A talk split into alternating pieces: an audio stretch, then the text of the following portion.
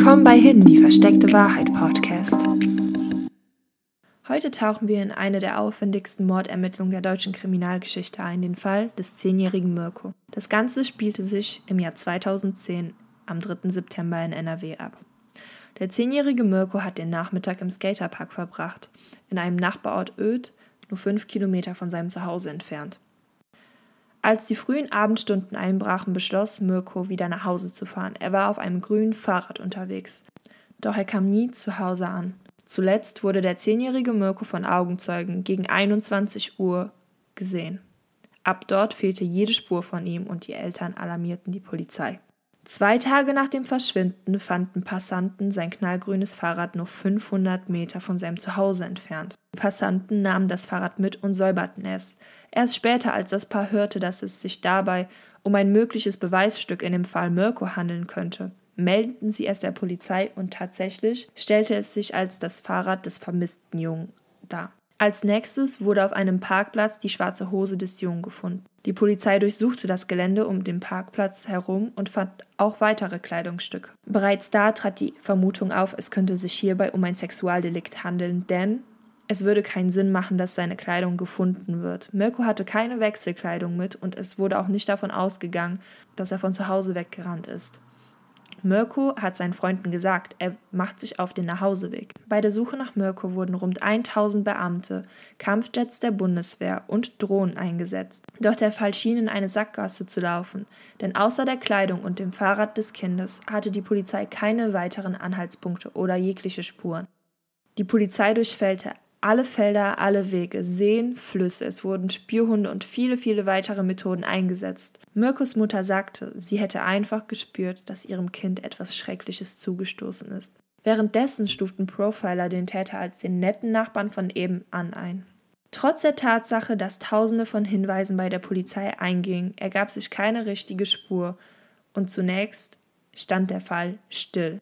Ganze zehn Wochen nach dem Verschwinden von Mirko Anfang Septembers kam der entscheidende Durchbruch.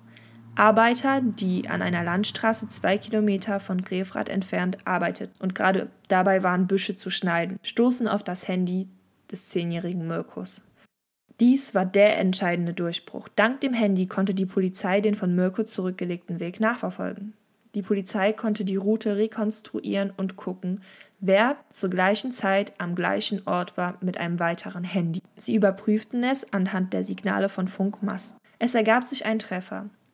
Eine Telefonnummer konnte zur selben Zeit am selben Ort gewesen sein. Es war die identische Route. Ungefähr zur gleichen Zeit, als das Handy gefunden wurde, gab es aber einen weiteren Durchbruch. Die Polizei hatte die Vermutung, dass sie nach jemandem suchen, der ein VW Passat Kombi fährt. Ein VW Passat Kombi stellte sich dabei als der Dienstwagen des Verdächtigen Olaf H. heraus. Fast fünf Monate nach dem Verschwinden von Mirko wurde der 46-jährige Olaf H. in den frühen Morgenstunden des 26. Januars festgenommen. Er wohnte nur 17 Kilometer von Mirkos Heimatort entfernt und arbeitete in einem großen Telekommunikationsunternehmen als Bereichsleiter. Er war nicht vorgestraft und Familienvater von drei Kindern. Er war insgesamt dreimal verheiratet gewesen, was aus psychologischer Sicht ein Problem bei der Aufrechterhaltung von Beziehungen zeigt. Jedenfalls, wenn wir zurückdenken, was die Profiler über ihn gesagt haben, der unauffällige Nachbar von nebenan, dies traf auf Olaf auf jeden Fall zu. Sein eigener Nachbar war selber Polizist und der Nachbar sagte im Nachhinein aus, er hätte Olaf nie vermutet. Olaf verhielt sich komplett unauffällig, als wäre er wie sonst auch immer, als würde er keine Probleme haben, war immer stets freundlich, hat Grills veranstaltet etc. etc. Seine eigene Frau hatte nicht eine einzige kleine Vermutung und für sie war die Festnahme ein kompletter Schock. Als Olaf festgenommen wurde, es war 6 Uhr morgens, wieder, widersetzte er sich nicht mal. Nach mehreren Tagen gab er ein Geständnis ab und brachte die Polizei zur Leiche des jungen Mirkus. Die Leiche befand sich in einem Wald außerhalb des eingegrenzten Suchbereiches. Als Mirkus Leichnam gefunden wurde, brach das 80-köpfige Sonderkommando Mirko, das fast 150 Tage lang ermittelt hat, in Tränen aus. Jeder weinte. Ingo Thiel, der Leiter des Kommandos, sagte, es sei ihm scheißegal gewesen, wie viel Geld für die Suchaktion draufgehen würde. Er hätte sich, der Familie und seinem Team geschworen, sie würden Mirko finden. Seit Mirkos Verschwinden war er jeden Tag, fünf Monate lang, pausenlos am Arbeiten gewesen. Er hat, er hat dabei seine eigene Familie an zweite Stelle gestellt und hat sich selbst geschworen, er würde den kleinen Jungen finden. Bei der späteren Pressekonferenz kämpfte er selber noch mit den Tränen. Zur Tatnacht selber lieferte Olaf diverse verschiedene Versionen ab. Die offizielle Version, die er auch vor dem Gericht abgelegt hat und die auch angenommen wurde, lautet, er wurde am 3. September von seinem Chef am Telefon angeschrien und zusammengefaltet. Erniedrigt, gedemütigt und wütend verließ er die Arbeit und fing an, ziellos herumzufahren, um sich abzureagieren. Er beschloss sich, ein möglichst wehrloses Opfer zu suchen, um seinen Frust abzureagieren. Er sah Mirko auf dem Fahrrad, überholte diesen und schnitt ihm den Weg ab. Er stieg aus dem Wagen aus, näherte sich dem Jungen. Mirko war laut dem Mann in einem aufgelösten Zustand und er hätte ihn nur beruhigen wollen. Er packte den Jungen in seinen Wagen, ließ dabei das Fahrrad zurück. Mirko wurde nur 500 Meter von seinem Zuhause entführt. Daraufhin ist er 24 Minuten lang mit Mirko herumgefahren. Mirko war währenddessen verängstigt, hat geweint, hat ihm gedroht mit der Polizei und wollte einfach nur wieder freigelassen werden. Ab hier ist nicht klar, was genau geschah, da Olaf H. verschiedene Versionen liefert. Was wir jedoch wissen, ist, dass er auf jeden Fall den Jungen sexuell missbrauchte und ihn daraufhin ermordete. Er sagte, ihm würde es nicht in erster Linie um den sexuellen Akt gehen, sondern vielmehr um den Akt der vollkommenen Kontrolle und vollkommenen Erniedrigung. Er wollte sich mächtig fühlen und hätte den Jungen deshalb auf eine sadistische Weise missbraucht. Unklar ist, ob Mirko starb, weil der sadistische Akt eskalierte bzw. sein Höhepunkt erreichte oder ob Olaf H. ihn ermordete, weil er Angst hatte, dass Mirko im Nachhinein ihn an die Polizei verpetzen würde oder dass man Olaf H. erwischen würde. Laut Olaf erwürgte er den Jungen mit einer Schnur. Außerdem fand man bei dem gefundenen T-Shirt Blutspuren im Bereich des Halses. Die Staatsanwaltschaft nahm deshalb an, dass Olaf H., nachdem er Mirko erwürgt hatte, zunächst wegfuhr, ungefähr auf dem halben Weg jedoch nochmal umkehrte und nochmal auf Mirko im Bereich des Halses einstach, um sicherzugehen, dass Mirko wirklich tot sein würde. Olaf H. streitet dies jedoch ab. Bei dem Fund der Leiche war diese bereits skelettiert weshalb die Obduktion keine Todesursache feststellen konnte. Als Olaf fertig war, habe er angeblich geweint und das Vaterunser aufgesagt. Gegen 1.30 Uhr kam er wieder zu Hause an, legte sich neben seine Frau schlafen, als sei nichts gewesen und verhielt sich in den nächsten Tagen komplett unauffällig. Olaf wurde für den sexuellen Missbrauch eines Kindes, Mord und Freiheitsberaubung verurteilt und bekam lebenslänglich zusätzlich zu der besonders schweren Schuld. Was bedeutet, dass er auf gar keinen Fall schon nach 15 Jahren freigelassen werden kann. Schauen wir uns nun kurz Olaf Hahn näher und vor allem aus psychologischer Sicht an. Bevor er den Prozess bekam, wurde er von einem Psychiater untersucht. Dieser stufte Olaf H. als sadistisch, pervers und voll schuldfähig ein. Außerdem sagte er, der von Olaf beschuldigte Stress auf der Arbeit könne zwar ein Auslöser gewesen sein für die Tat, aber keineswegs die Ursache. Ich zitiere an dieser Stelle den Psychiater. Was da vorliegen muss, ist die Neigung, unter Stress Fantasien zu entwickeln, die ein Abreagieren an einem Kind beinhalten. Zitat Ende. Ich wiederhole nochmal, Olaf H. ist Vater von drei Kindern. Durch das Aussuchen eines Kindes als Opfer hat er ein möglichst großes Machtgefälle geschaffen, um das Machtgefühl zu maximieren. Des Weiteren stellte der Psychiater fest, dass er sehr manipulatorisch geschickt sei und sogar ein IQ von 138 hat, was ihn hochbegabt macht. Olaf war Bereichsleiter, seine Mitarbeiter waren ebenfalls misstrauisch, was ihn anging. Eine Mitarbeiterin sagte, sie hätte schon immer das Gefühl gehabt, er wolle Macht über Menschen ausüben, und ein anderer sagte, Olaf sei ein Blender und ein Lügner, er wäre in der Vergangenheit ebenfalls bei vielen Terminen nicht aufgetaucht und die Ausreden dafür würden einfach nur nach Lügen gestunken haben. Dies zeigt auf jeden Fall ein nicht vorhandenes Bewusstsein für Pflichten bzw. eine Arroganz, er würde mit schwachen Lügen wegkommen. Sein manipulatorisches Geschick bewies er mehrmals während der Verhörung, indem er viele verschiedene Versionen lieferte. Die meisten dieser Versionen waren einfach nur lächerlich und konnten schnell entkräftigt werden. Er sagte beispielsweise, er hätte den Jungen nur aufgehalten, um ihn zu beruhigen und ihn dabei aus Versehen das Genick gebrochen. Wie bricht man jemanden aus Versehen das Genick? Sir, please explain. Dann korrigierte er sich und sagte, ähm, nee, nee, das war ganz anders. Ich meinte, ich hätte ihn aus Versehen erwürgt. Auch hier wieder an dieser Stelle, wie erwürgt man jemanden aus Versehen? Und vor allem, wenn das Kind aufgelöst ist. Ich nehme an, das heißt, dass er an, keine Ahnung, Mirko ist irgendwas zugestoßen, vielleicht irgendwas passiert, vielleicht gestürzt. Aufgelöst heißt für mich, das Kind stand unter Tränen. Wie kommt man da dazu, es dann aus Versehen zu erwürgen? Das macht absolut keinen Sinn. Jedenfalls geht die Lächerlichkeit weiter. Er schob die ganze Sache unter anderem auch auf seine Frau. Er sagte, eines Tages sei er in die Garage gegangen und fand die nackte Leiche des Jungen, die hätte einfach da unter einer Plane gelegen. Er hätte sofort gewusst, dass es seine Frau gewesen war und hätte viel zu viel Angst gehabt, dass seine Familie dafür beschuldigt wird, weil die Leiche so weit weg von Grefrei sei. Es wäre ihm sofort klar gewesen, er würde die ganze Schuld auf sich nehmen und die Familie retten. Ähm, I'm sorry, Sir. Falls ihr es nicht gemerkt habt, in diesem Moment hat er sich komplett selbst verraten, indem er den Ort Grefrath erwähnte. Denn hätte er den Jungen nicht aus genau dem Ort entführt, könnte er unmöglich wissen, dass ein Mirko aus Grefrath gerade entführt wurde. Des Weiteren kann er die Leiche von Mirko nicht morgens finden und vor allen Dingen nicht in seinem Haus, wenn sein Handy am Abend zuvor zusammen mit Mirkos Handy dieselbe Route abgefahren ist. Das macht absolut keinen Sinn.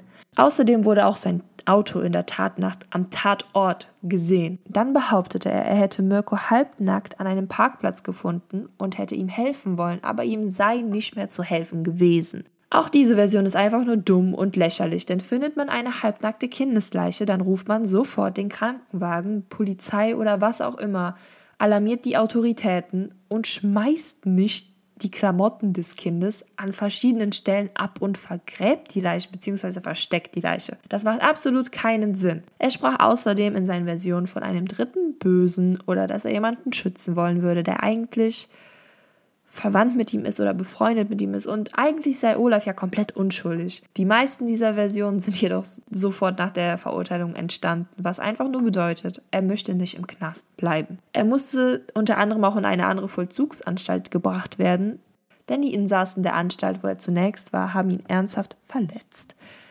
Dazu kann ich nicht viel sagen, außer verdient. Was auch sehr verstörend ist, ist die Tatsache, dass er ein Foto von Mirko in seiner Zelle hatte. Keine Ahnung, ob es immer noch so ist, aber es war auf jeden Fall so. Wie kann man zulassen, dass der Mörder eines Kindes ein Foto des Kindes in der Zelle haben darf? Das ist absolut verstörend und einfach nur gruselig. Er behauptet, er würde das Ganze bereuen und hätte deshalb das Foto da gehabt, was aber aus psychologischer Sicht für mich absolut keinen Sinn macht. Die meisten Psychopathen oder Serienkiller behalten Andenken an die Tatnacht. Sei es ein Schmuckstück, seien es Haare oder Klamotten, irgendetwas behalten sie und wenn sie es sich dann rückblickend anschauen, werden sie sozusagen in die Tatnacht versetzt und erfahren ein Gefühl von Euphorie. Ich glaube, es ist genau dasselbe hier mit Olaf und er kann behaupten, was er möchte, aber ein normaler Mensch, der seine Tat bereut, könnte nicht Tag für Tag das Kind anschauen, das er ermordet hat. Meiner Meinung nach bekommt er ein komisches Gefühl der Euphorie, wenn er sich das Ganze anschaut und wird zur Tatnacht zurückversetzt. Und auch, dass er die ganze Schuld jetzt nicht auf sich nimmt, sondern Version erfindet, zeigt, er ist ziemlich distanziert davon. Wie kann er etwas bereuen, von dem er behauptet, er hätte es doch gar nicht getan?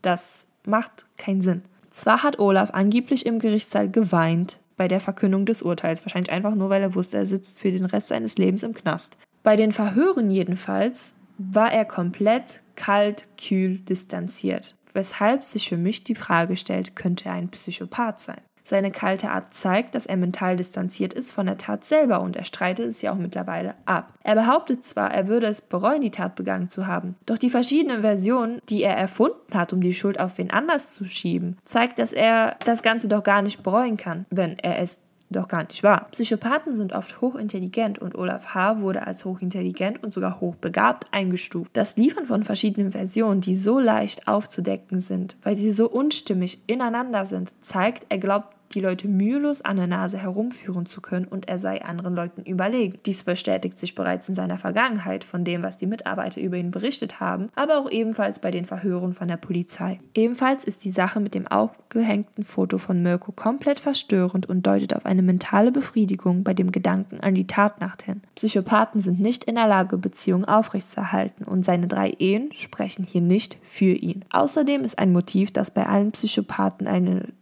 komplette Schlüsselrolle spielt das Motiv der Kontrolle und der Macht. Und Olaf gab freiwillig zu, dass es genau darum bei ihm ging.